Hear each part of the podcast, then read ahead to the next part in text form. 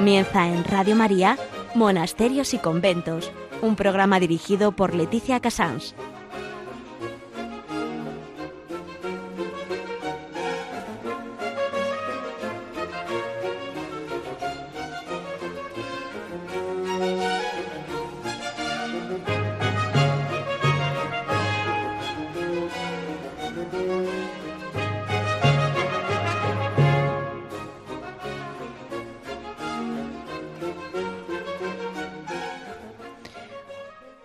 Buenos días a todos nuestros oyentes. Son las 11, las 10 en Canarias. Estamos en Radio María y comenzamos monasterios y conventos. Hoy en el, en el resumen de hoy, en el sumario, vamos a ver ante todo es que acabamos de empezar el mes de María, entonces eh, en esta casa no tenemos suficientes advocaciones para decirle todo lo que le queremos decir a la Virgen. Hoy vamos a mencionarla bajo tres, tres puntos de vista, pero el principal quizás Nuestra Señora de la Merced en, noticia. Eh, hoy, Día de la Comunidad de Madrid, día festivo para muchos madrileños, yo querría aportarles a los madrileños especialmente y a todos, pero que desde Madrid sepamos que hay, tenemos una copatrona con San Isidro y con Nuestra Señora de la Almudena, que es la Beata Mariana de Jesús, mercedaria descalza hablamos, como no podía ser de otro modo, de la historia y del carisma de las mercedarias descalzas y especialmente de un monasterio muy bonito y muy especial que tienen en el centro de Madrid. Mm, luego ellas nos comentarán un poco eh, dentro en Hora de Labora la vida que hacen, su modo de salir adelante. Tiene un nombre muy, muy castizo, muy clásico de Madrid, las llaman las góngoras. Y en Piedras Vivas, Javier Onrubia nos contará pues lo que quiera, como siempre, porque yo creo que él sabe de más y de sobra. Este ha sido un poco el resumen de hoy, día 2 de mayo, lunes, con la ilusión de poder celebrar con todos este 2 de mayo con un motivo que no es ni ninguna guerra ni ninguna liberación, es la alegría de tener santos.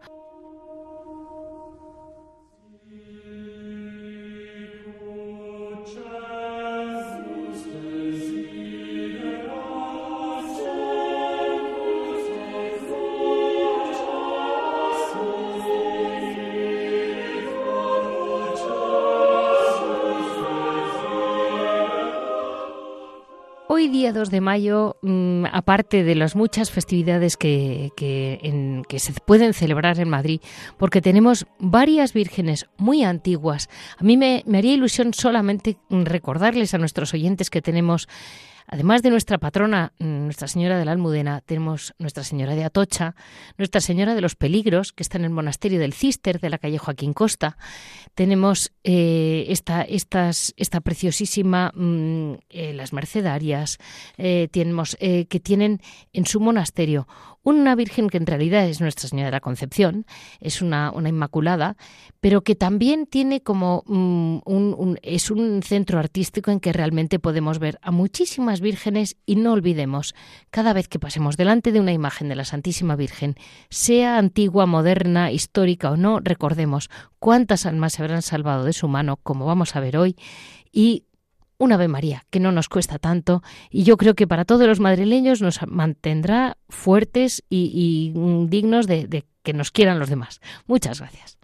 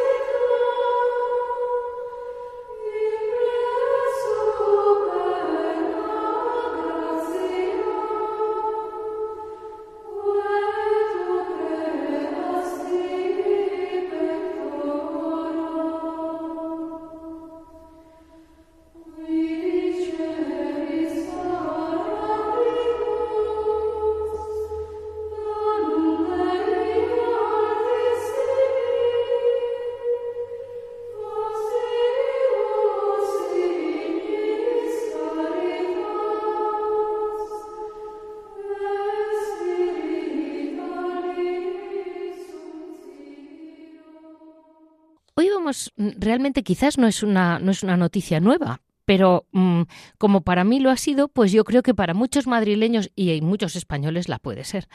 Eh, en España, en Madrid, perdón, tenemos una copatrona con San Isidro, y por, por, supuesto Nuestra Señora de la Almudena, ahí está, que es la Beata Mariana de Jesús. La Beata Mariana eh, mm, tiene una vida muy peculiar porque realmente es una vida fascinante y al mismo tiempo es toda rondando por calles que conocemos de Madrid.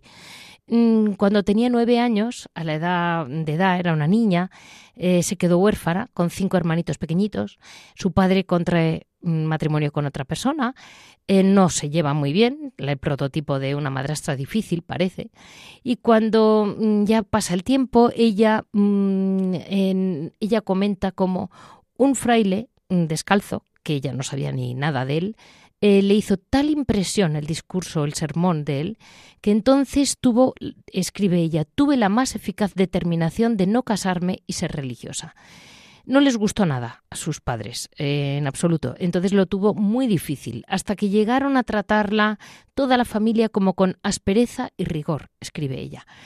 A los 30 años ya contaba, pues eso, ya había llegado a los oídos de Mariana, llegó la noticia de la Capilla de los Remedios, que en aquel momento la llamaban popularmente la Catedral de la Corte. Y allí desarrollaba sus oficios un religioso sencillo y humilde que se llamaba Fray Juan Bautista, el, que fue el reformador de la, obra, de la Orden de la Merced. Eh, allí fue a buscar dirección y consejo y desde entonces ya nunca volvió a, estar, eh, su alma siempre estuvo unida a la voluntad de Fray Juan Bautista. Le fue impuesto el hábito de la merced, tomó el nombre de Mariana de Jesús.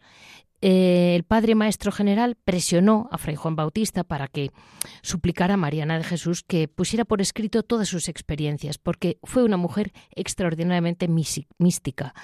Ella tuvo visiones, revelaciones, eh, conversaciones con la Virgen María. Eh, y, así se lo pidió el padre general que escribiera, por favor. Y de hecho, en la celda de Fray Juan apareció tras su muerte la autobiografía de Mariana de Jesús. Pronto se convirtió, mm, lo llamaban, el pueblo madrileño lo llamó la casita de Mariana. Mm, que era en, el, en, un centro de peregrinación. Aquella casita donde le dieron a vivir estaba en la calle Santa Engracia, que es donde estaba el monasterio de los hombres, de los mercedarios, y bueno, pues allí la, la refugiaron por ponerle un nombre y hizo una vida como de ermitaña, pero en el centro de Madrid.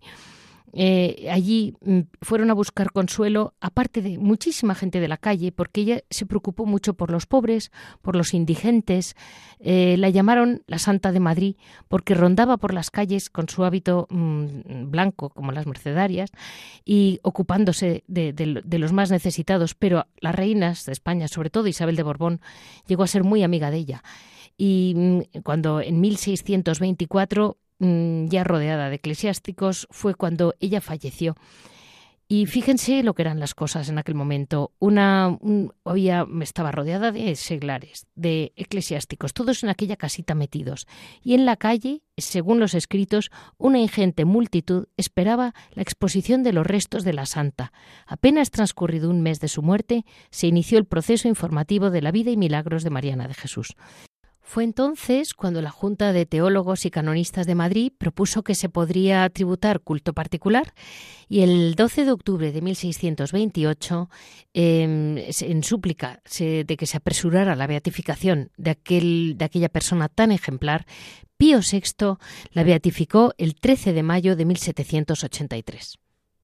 Y dos conceptos bastante que yo creo que son los, lo, que nos ha podido quedar a nosotros en las calles, en, que, aportó mm, mm, la beata Ana María a, nosotros, mm, fue sobre todo eh, que eh, la primera exposición al Santísimo. Ella fue como una precursora de los jueves eucarísticos. Y por eso, todos los días 17, que es el día que ella falleció, en su convento de las Mercedarias, es cuando mm, se, hace la, adoración al Santísimo. Ella, mm, además de ser beata terciaria, em, la verdad es que mm, fue una mujer muy llamativa porque no solo sufrió de jovencita, de niña, todo aquello, sino que ya después supo entregarse a Dios, supo obedecer fielmente sin tampoco tener un control, porque en aquel momento era muy complicado. Em, ella vivió castigada, sus, padres primero, antes de salir, la habían confinado. Eh, con 33 años es cuando abandona la casa de su progenitor para instalarse en esta casita en, la, una, ermita de Santa Bárbara que tenían los mercedarios descalzos, como les he comentado. Mm, la verdad es que ella fue una, una gran devota de Jesús Eucaristía, de la Pasión. Ella tuvo éxtasis, visiones de la Virgen María, con quien hablaba habitualmente, que es Debe ser muy, muy impresionante. Y esto lo sabía todo el pueblo, porque en aquel momento todo se sabía. Llegó a sufrir el tormento de la corona de espinas. Por eso alguna vez la pueden ver ustedes mm, eh, representada como la, imagen o los cuadros que hay de ella. Está vestida de blanco con su hábito y con una corona de espinas. Y recorría Madrid procurando ayuda a los pobres, a los niños. Mm, es una mujer que mm, eh, después de, tres años, algo así, eh, se abre, fue, eh, se abrió su, su mm, bueno, para su, para los, los devotos acudieron para ver qué ocurría con su cuerpo y apareció el cuerpo absolutamente incorrupto, está aclamada como la santa de los pobres de Madrid y de hecho Mm, la Madre Mariana o la Beata Mariana, perdón, eh, vamos, todos la daban por santa eh, y yo creo que nosotros también, pero mm, ahí estamos. El, cuerpo incorrupto se conserva en el monasterio de las Mercedarias, no el que vamos a hablar hoy, que tenemos la suerte de poder hablar con un monasterio de Mercedarias hoy, hermanas de, la Beata Mariana y, por otro lado también de cara a nosotros, día 2 de mayo, en un sitio muy emblemático del centro de Madrid. Así vamos a, dar paso a Carisma e Historia.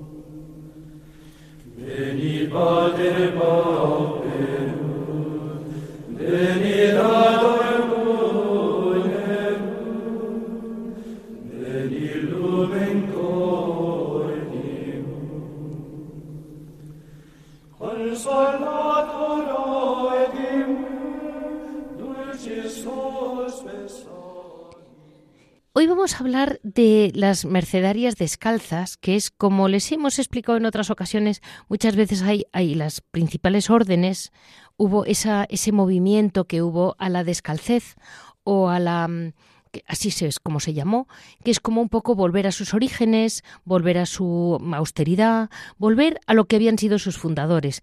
Yo les recuerdo cuatro pinceladas de lo que fue la fundación de la Orden mm, de los Mercedarios, porque es, maravillosa.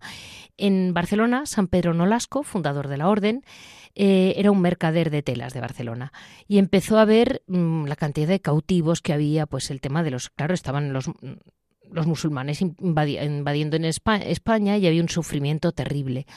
Y empezó a actuar mm, comprando y rescatando cautivos. Como era comerciante, pues mm, al final acabó vendiendo lo que tenía. Hasta que una noche, en 1218, mm, se le apareció la Virgen María en Barcelona. Eh, en sus intentos, bueno, le vino a decir eh, la idea de que tenía que fundar la orden religiosa de la Merced. Merced que es dar sin esperar nada a cambio. Esta advocación mariana, que nace en el Reino de Aragón, em, se difundiría por el resto del mundo. Luego fue aprobada por la Santa Sede y tal. Fue así como San Pedro Nolasco funda mm, esta, este primer origen y su misión era la misericordia con los cristianos cautivos, esa era la base.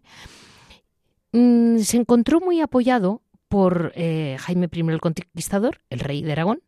En aquel momento este fue el que llegó hasta, conquistar Valencia y mm, unos años después mm, por Santa María de Cervelló. Pero yo tengo una idea, sí, así fue. Y, San Pedro Nolasco lo que les ocurrió es que la Virgen se les apareció a tres al, al, mismo tiempo. Se les apareció a él, se le apareció al rey, a don Jaime, y a la mañana siguiente cuando fueron a la catedral, se encuentran los tres y la Virgen les había pedido lo mismo, lo cual les hizo pensar, pues no estamos soñando, esto es lo que quiere la Virgen de nosotros. Ahí empieza la gran devoción a la Virgen de la Merced y, por supuesto, mm, Raimundo de Peñafort, San Pedro Nolasco y Jaime I de Aragón. El que fue considerado el fundador es mm, San Pedro Nolasco. A partir de ahí, pues se vivió con gran intensidad y de hecho el bien que hicieron los, los mercedarios descalzos fue increíble. Y mm, mm, como todas las órdenes, como hemos visto que va pasando, pues bueno, los siglos pasan, las tiempos cambian, eh, ya no había mm, ningún musulmán persiguiendo a nadie en terreno español. No lo sé exactamente cómo se desarrollarían las cosas, pero lo que sí que pasó es que eh, se, convirtió en una orden contemplativa, las mercedarias descalzas hacen vida absolutamente contemplativa y después de varias reformas em, desde la fundación, destaca mucho la figura ya en el siglo XVI del venerable fray eh, Juan Bautista del Santísimo Sacramento. Él fue el reformador y fundador de la descalcez mercedaria. Fray Juan Bautista vivía una vida entregada por entero a la oración y al ejercicio, pero estaba preocupado porque veía como una cierta decadencia en su orden y anhelaba una reforma Mm, como lo habían hecho los franciscanos, los carmelitas, los trinitarios, los agustinos, y él mismo decía, son muchos los religiosos de la Merced, que bajo el pretexto de encontrar mayor perfección en el sendero de la virtud, cambian su hábito por otras órdenes ya reformadas. ¿No podría remediarse estas mudanzas si al fin se llevara a cabo una auténtica reforma dentro de la orden de la Merced? Y así es como él lo hizo. Eh, su orden volvió a una estrechez del principio, a ese afán de perfección con que siempre se fundan las grandes órdenes. Y el 8 de mayo, en 1603, en la capilla de Nuestra Señora de los Remedios de Madrid, tomaban el nuevo hábito mm, reformado seis mercedarios, sembrando así el inicio de la nueva orden de la Iglesia. Fray Juan Bautista falleció en 1616. Eh, allí mm, ocurrió que al poco tiempo es cuando como les he comentado antes, la vida de la Beata Mariana es cuando ya mm, empieza ella, digamos que ya era terciaria, pero digamos que de algún modo mm, abre el camino como una gran santa dentro de lo que es las mujeres. Mm, de la mano de la descalcez, muchas mujeres ya habían solicitado vivir este espíritu de la vida centrada en Dios, con mayor pobreza, con mayor penitencia, y fue cuando destaca ella. Em, fueron llamadas beatas desde el primer minuto, mm, vivían con el hábito mm, reformado y cada una en su casa, por ponerle un nombre. Pero siguiendo las directrices del Concilio de Trento, se constituyen una comunidad religiosa de clausura, es cuando empiezan a convivir y forman el primer monasterio que fue en Lora del Río. ya un poquito más adelante es cuando ya se fundan en Madrid y vienen con gente, me parece que viene una comunidad de Lora del Río y hermanas que vienen de Italia, creo y en la actualidad quedan cinco monasterios y uno en la India. Las, las monjas mercedarias descalzas se rigen por la regla de San Agustín, con constituciones propias, que recogen el espíritu de la reforma. Es una vida muy sencilla, toda para Dios, una finalidad redentora de la liberación de la esclavitud del pecado. Claro, hoy en día está claro de lo que somos grandísimos esclavos es del pecado, eh, el pecado que nos entra mm, no hace falta ir a buscarlo, nos viene en el móvil, lo llevamos puesto. Eh, por si tenemos alguna duda, eh, nos avasalla, por ponerle un nombre. Especialmente los niños, los débiles, las personas solitarias, como siempre, son las que siempre han tenido mayor peligro. Y eso lo saben las, las mercedarias y unidos a la cruz de Cristo en ese momento en que él dice tengo sed y su ardiente plegaria em, las, les cree, se crea ese, ese ellas se quieren unir a él en esa, en esa imagen y semejanza a la humanidad de Cristo que las convierta en una presencia orante y eclesial. Mm, las em, la llamada por Dios, ejemplo de Santa María, las mercedarias descalzas están constantemente postradas a los pies de Jesús escuchando su palabra. Emiten votos solemnes de pobreza, obediencia, castidad y clausura. Eh, impulsan la obra redentora de la orden eh, por la vida fraterna y claustral, de oración, de trabajo y de alegre sacrificio, celebrando mm, todos los días eh, el oficio divino y la Eucaristía, que no era tan común en aquellos tiempos, practicando mm, la caridad en soledad y en silencio, imitando a la Madre de Dios, a María Santísima, que mm, tan bien les ha sabido inspirar siempre a lo largo de los siglos su gran obra de caridad. María la ponen como modelo continuo en sus vidas y de hecho pues ahí están mm, haciendo el papel que hizo la Virgen, ¿no? Eh, como como casi todas las, mm, como todas las religiosas eh, contemplativas, ellas también tienen su trabajo manual. Eh, a partir de, ya en el siglo XX es cuando ya han empezado algunas a tener, como en este caso que vamos a hablar, eh, colegios, o sea, tienen enseñanza, porque yo creo que hay un sentimiento en la orden, ahora nos lo va a decir mejor la madre priora, un poco el, espíritu de decir lo que necesitan los niños es una protección para no ser cautivos de, de pues eso, la ignorancia es, es la que te hace más débil de todo, ¿no? Mm, hoy vamos, tenemos el, lujo de poder hablar con el monasterio que, de, las, de, la Purísima Concepción. Por eso les decía que hoy vamos a hablar también de la advocación de la Purísima, porque es la que preside este monasterio. El, sobrenombre que le pone de Madrid es Las Góngoras. Mm, les aclaro que lo, fundó Felipe, Felipe IV. venía ya de un beaterío que había fundado, que habían fundado unas mujeres antes, pero realmente es Felipe IV quien funda el monasterio actual y en agradecimiento al Señor por haber tenido un, hijo varón, Carlos II, el que era su futuro el heredero del trono, eh, fue cuando realmente mm, dio un empujón a la fundación del, monasterio. Realmente mm, el monasterio hoy en día las llaman las Góngoras en Madrid y no es porque la calle sea Luis de Góngora, que es mm, de la época, pero no es, es el motivo, sino que primero fue eh, un caballero de la Orden de Alcántara, don Juan de Góngora, que fue mm, el que realmente era pues, una mano derecha del rey, un gran, un gran apoyo para el rey, y fue el que realmente se encargó del diseño del monasterio, el arquitecto Fray Manuel de San, Juan Bautista y Villarreal.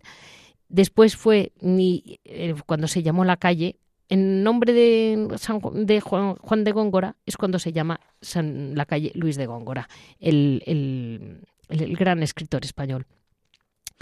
Y bueno, a partir de eso, pues las religiosas han vivido siempre allí sin ningún problema hasta la guerra civil.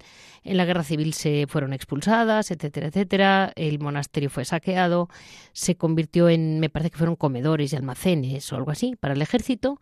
Y una vez terminada la guerra, volvieron a ocupar el monasterio y con mucho esfuerzo y con una gran pues, ilusión han conseguido pues eh, recuperar todas las obras de arte, mm, restaurar todo el monasterio y bueno, pues en 1959 la comunidad ingresa en la Federación de las Monjas de la Merced, que es como actualmente están organizadas, y en 1968 se abre el Colegio de la Merced, destinado pues como les decía antes, este va es para mm, educación preescolar y bueno, lo que era, bueno, ha pasado tantas leyes que ya no sé ni cómo se llamará, para niños pequeños. Y sí pueden terminar su bachillerato en el otro monasterio de las monjas.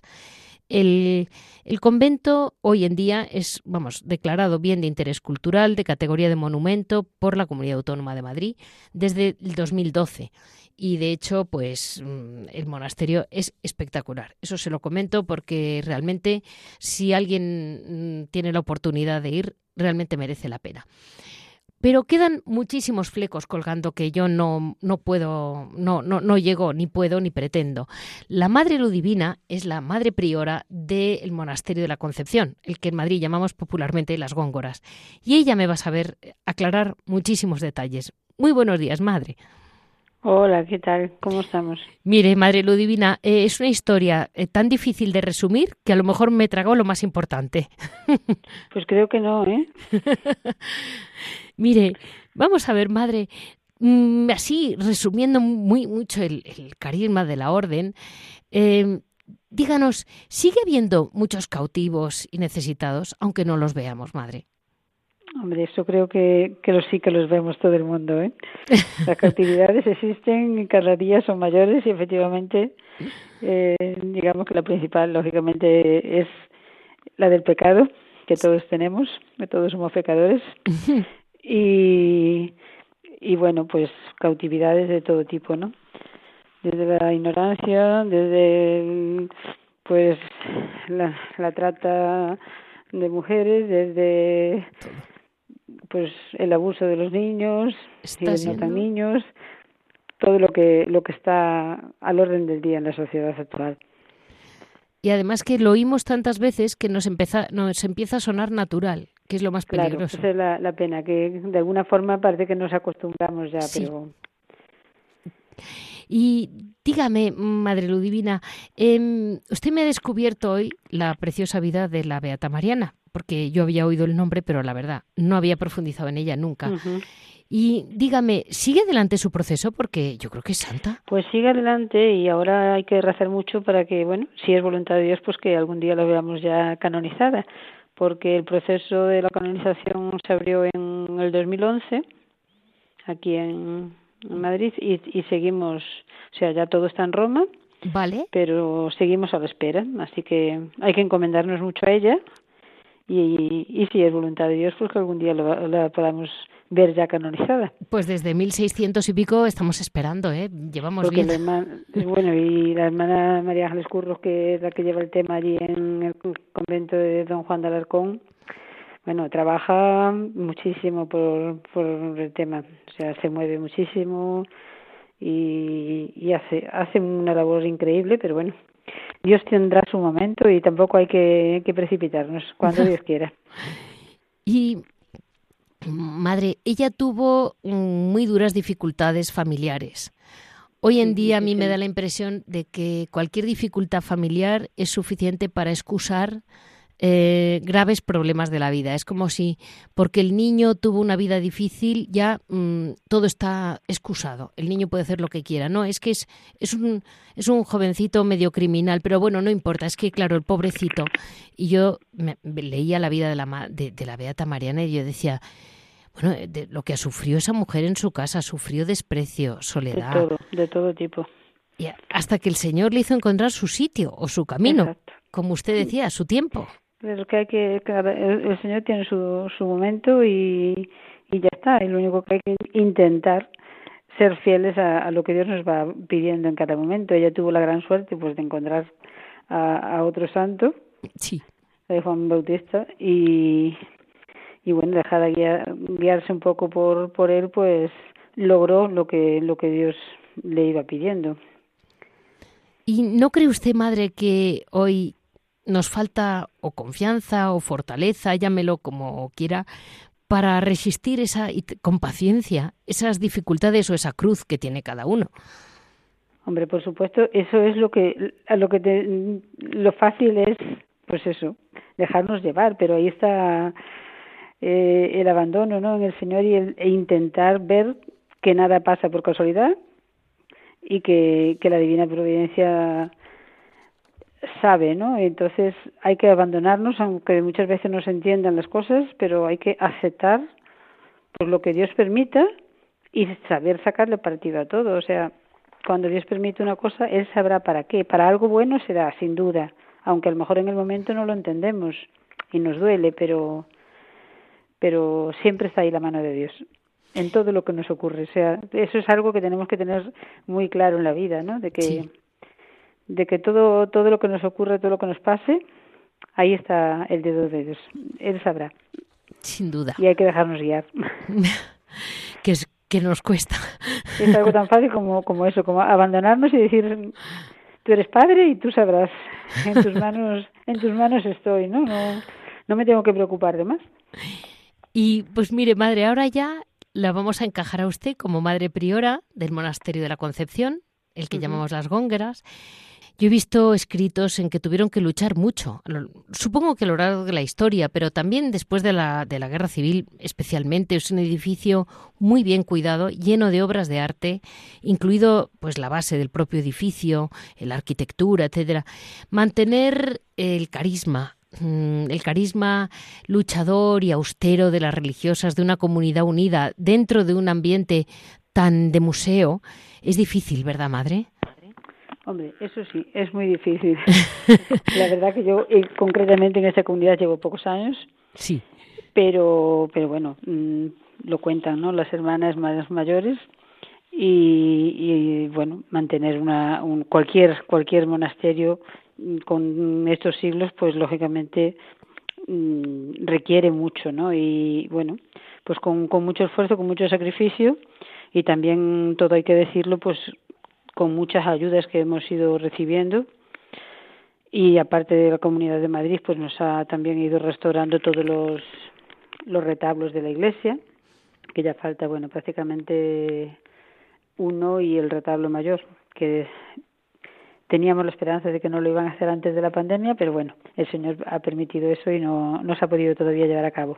Pero bueno, mm, también nos dicen que no está mal conservados, que lo que tienen más que nada es falta de limpieza y confiamos en que el día menos pensado pues nos den la alegría de que, de que lo lleven a cabo. Y por en cuanto al resto, pues nada, mm, también digamos un poco como un medio de vida en un determinado momento, en el, como usted bien dijo, en el año 1968, pues se pensó en abrir un, colegio y bueno, eh, entonces era de preescolar y educación general básica. En la actualidad es niños de infantil desde dos años hasta sexto de primaria. Y, y lógicamente en la actualidad pues está prácticamente pues con lo que como debe estar como medio de apostolado no que, que los niños conozcan a Jesús que los niños crezcan en un ambiente sano lo más sano posible y que ellos reciban una educación también lo, lo más integral posible. Y pero sobre todo la parte que nos preocupa a nosotros es pues que sea un colegio católico aquí en pleno mm, en pleno barrio donde donde estamos situadas que lo considero pues muy muy importante no sí la presencia mm, de, de nosotras pues ahí en medio. Pues mire madre ahora vamos a dar paso a, a, o sea, con una, un poco de música para que nuestros oyentes asuman lo que es para ustedes vivir como viven ustedes, preocupadas por los niños, preocupadas por los pobres, preocupadas por las necesidades de los demás, y al mismo tiempo manteniendo ese preciosísimo monasterio en el centro de Madrid. Vamos a, a escuchar un poco de música para todos y damos paso a su día a día, a su trabajo, vaya.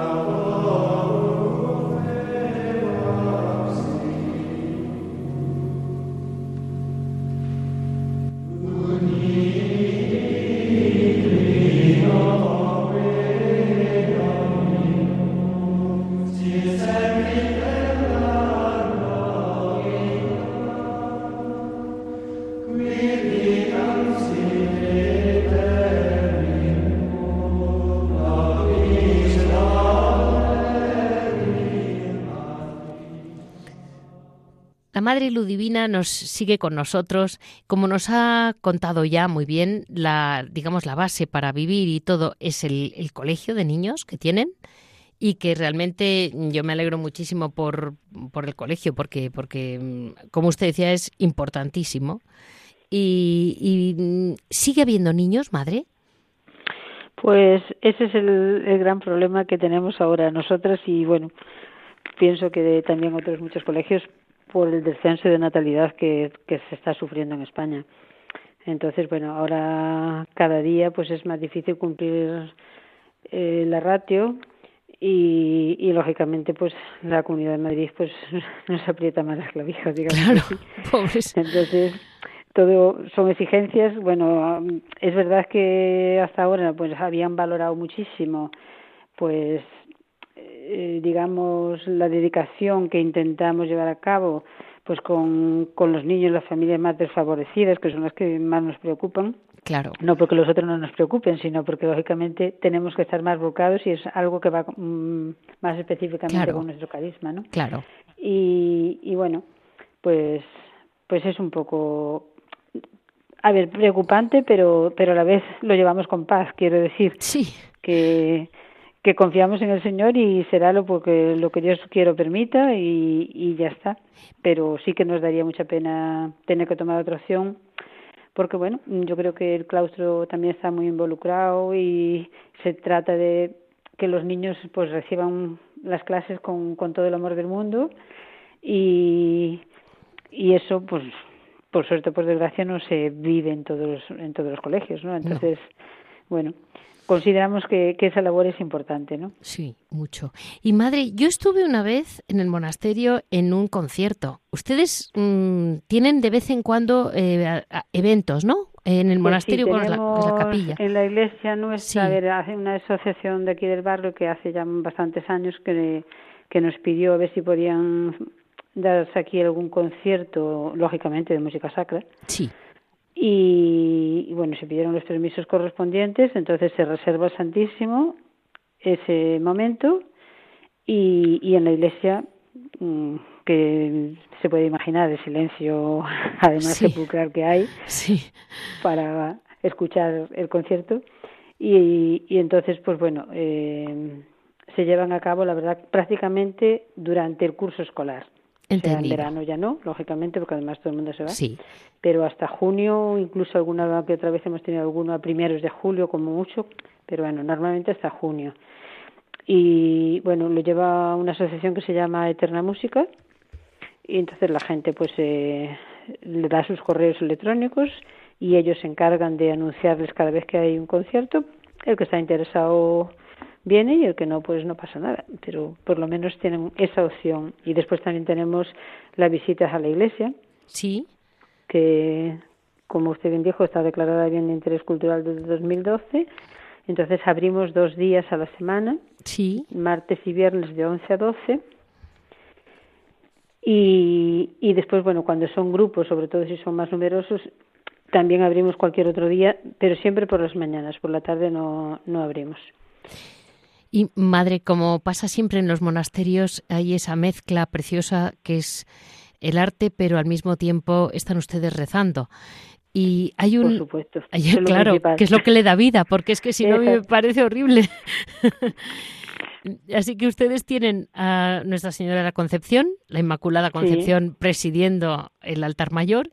Exacto. Y tienen ustedes un, uno de los de las altares que yo vi y que lo tengo por aquí es el de Nuestra Señora de las Tres Ave Marías.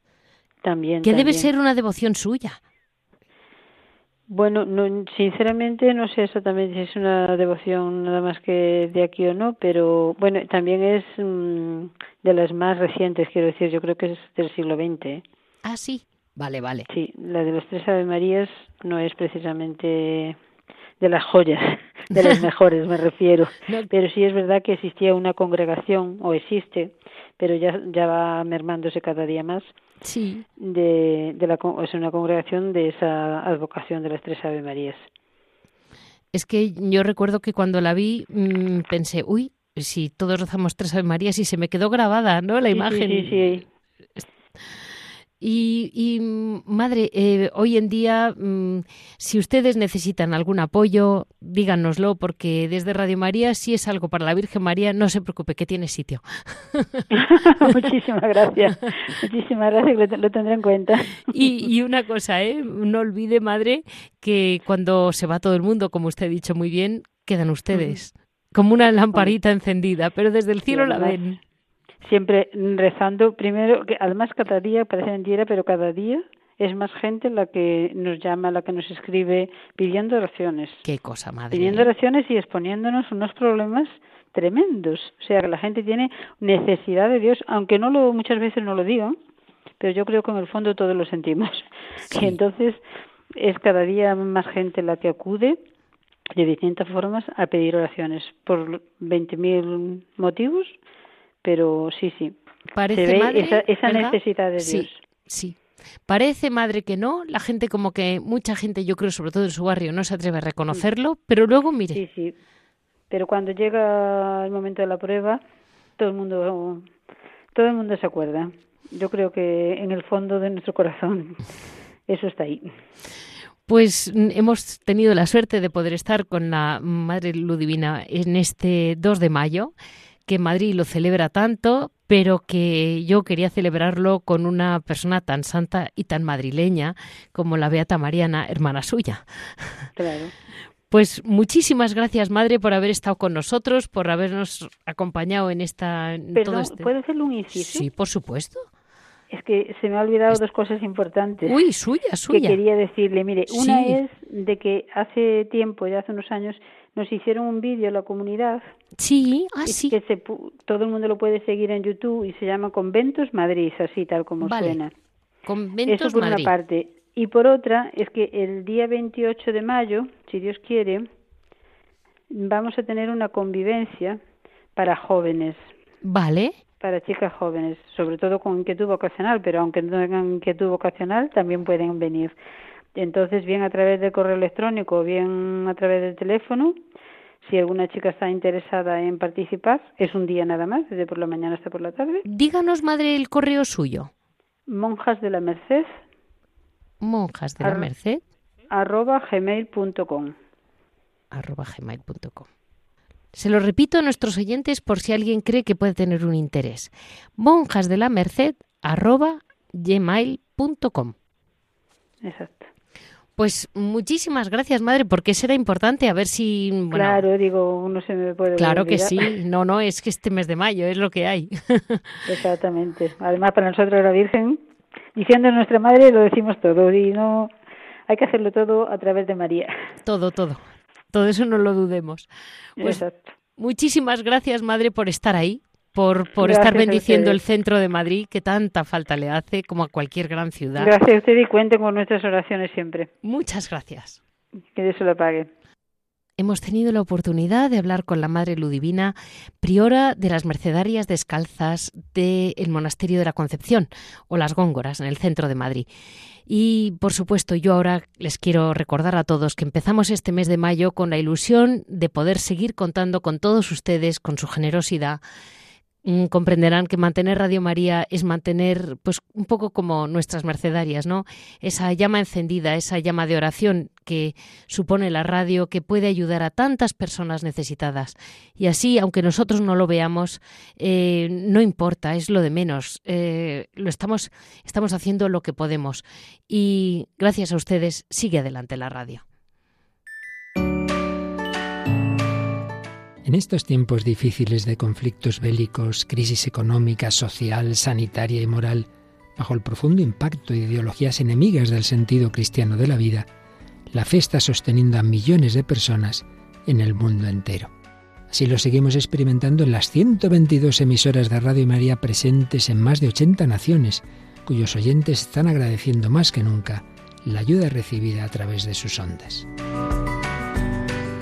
En este mes de mayo, Queremos dar gracias a la Virgen por este don de su radio, un pequeño grano de mostaza en el jardín de la Iglesia, que la Virgen ha puesto en nuestras manos como un talento a cuidar y fructificar, para lo que os invitamos a intensificar vuestra oración al Espíritu Santo, a hablar a muchos de esta radio y a contribuir con vuestro compromiso voluntario y donativos, por pequeños que sean, a extender Radio María en España y en el mundo, especialmente en las naciones más necesitadas a las que dedicamos nuestra maratón misionera bajo el lema Quien reza no tiene miedo al futuro. En efecto, unidos en cenáculo en torno a María, orando al Señor, no tendremos miedo, recordando lo que nos dijo el Papa Francisco en la noche de Pascua. Jesús recorrió los enredos de nuestros miedos y desde los abismos más oscuros de nuestra muerte nos despertó a la vida. Con el resucitado ninguna noche es infinita y aun en la oscuridad más densa brilla la estrella de la mañana. Ayúdanos a extender esta esperanza. Puedes informarte de cómo colaborar llamando al 91 822 8010 o entrando en nuestra página web radiomaria.es. Radio María, sin miedo al futuro, de la mano de la Virgen, vida, dulzura y esperanza nuestra.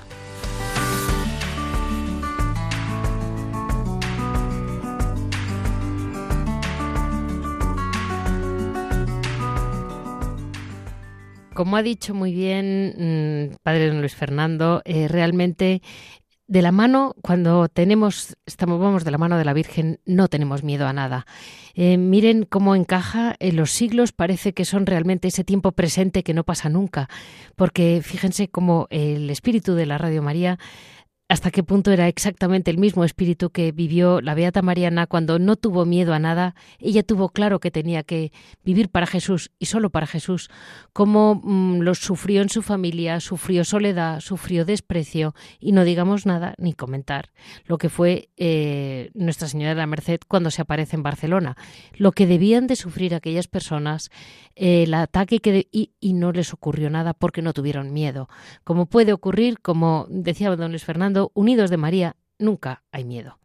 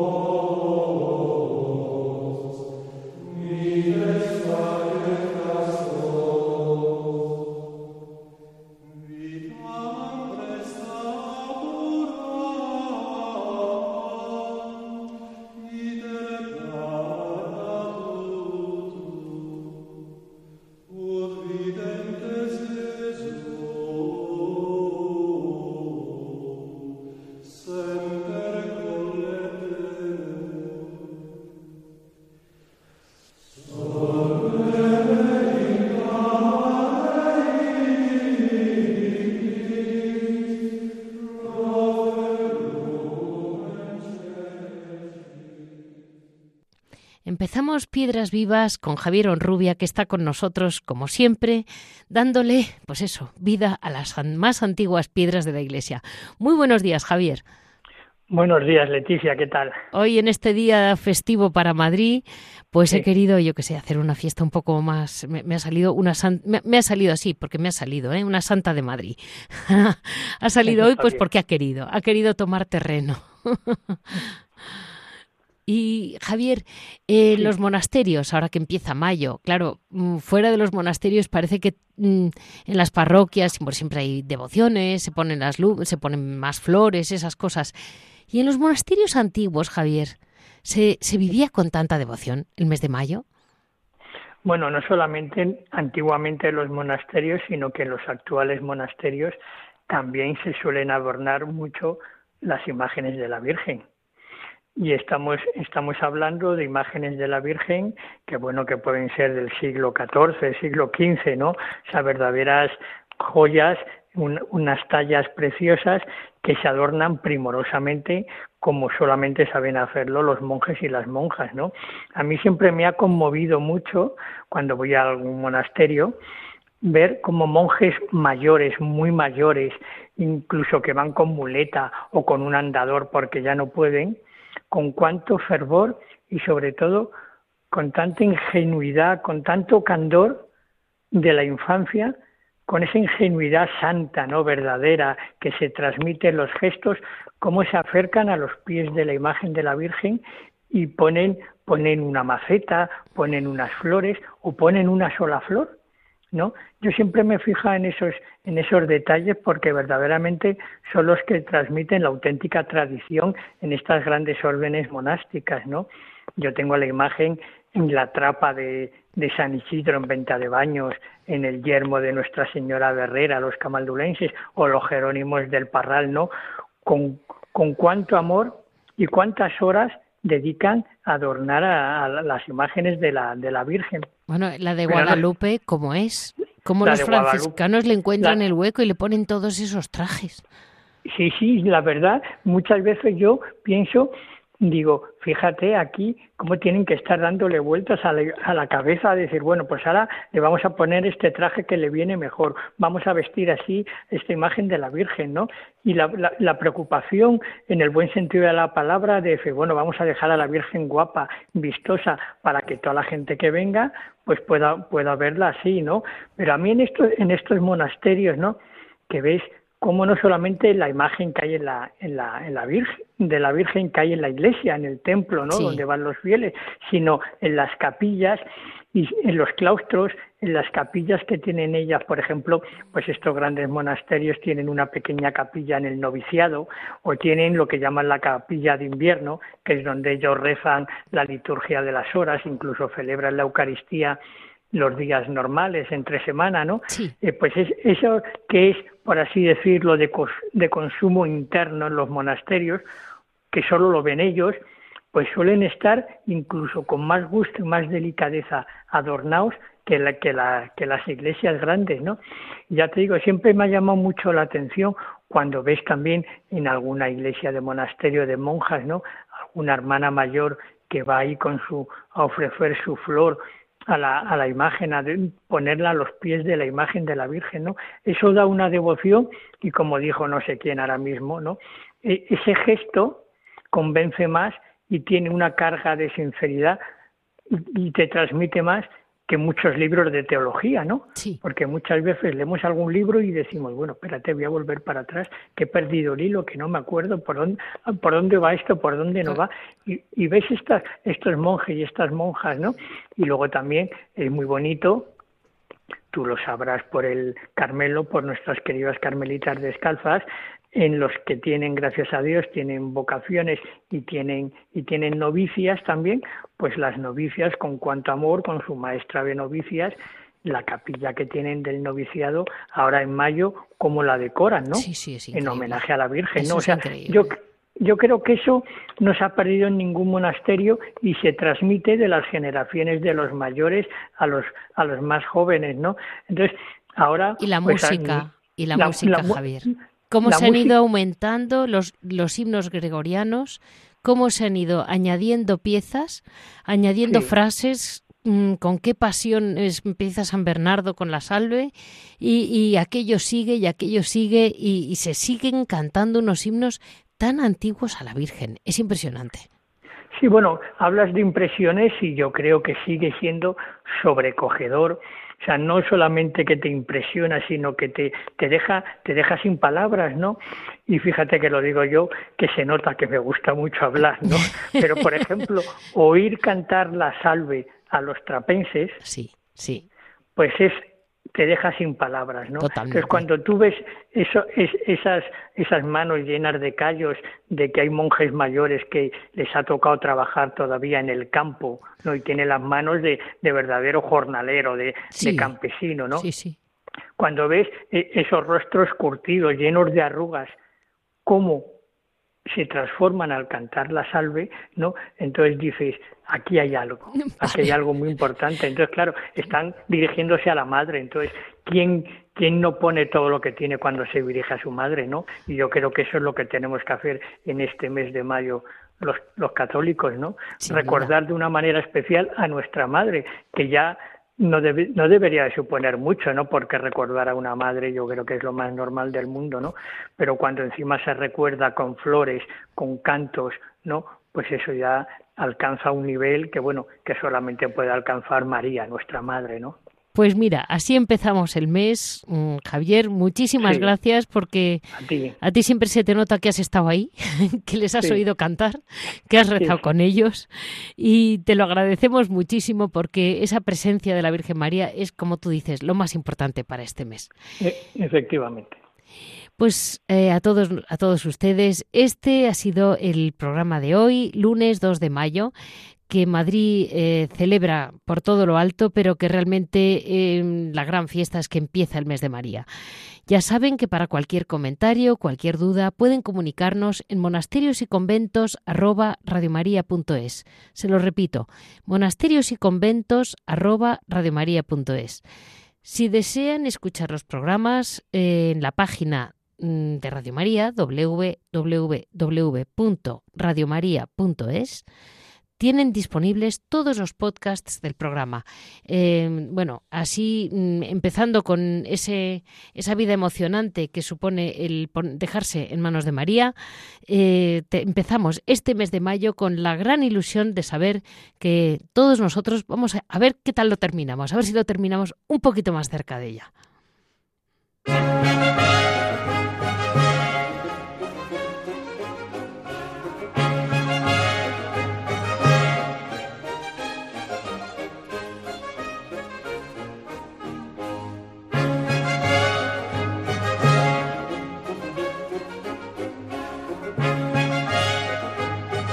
Han escuchado Monasterios y Conventos, un programa dirigido por Leticia Casans.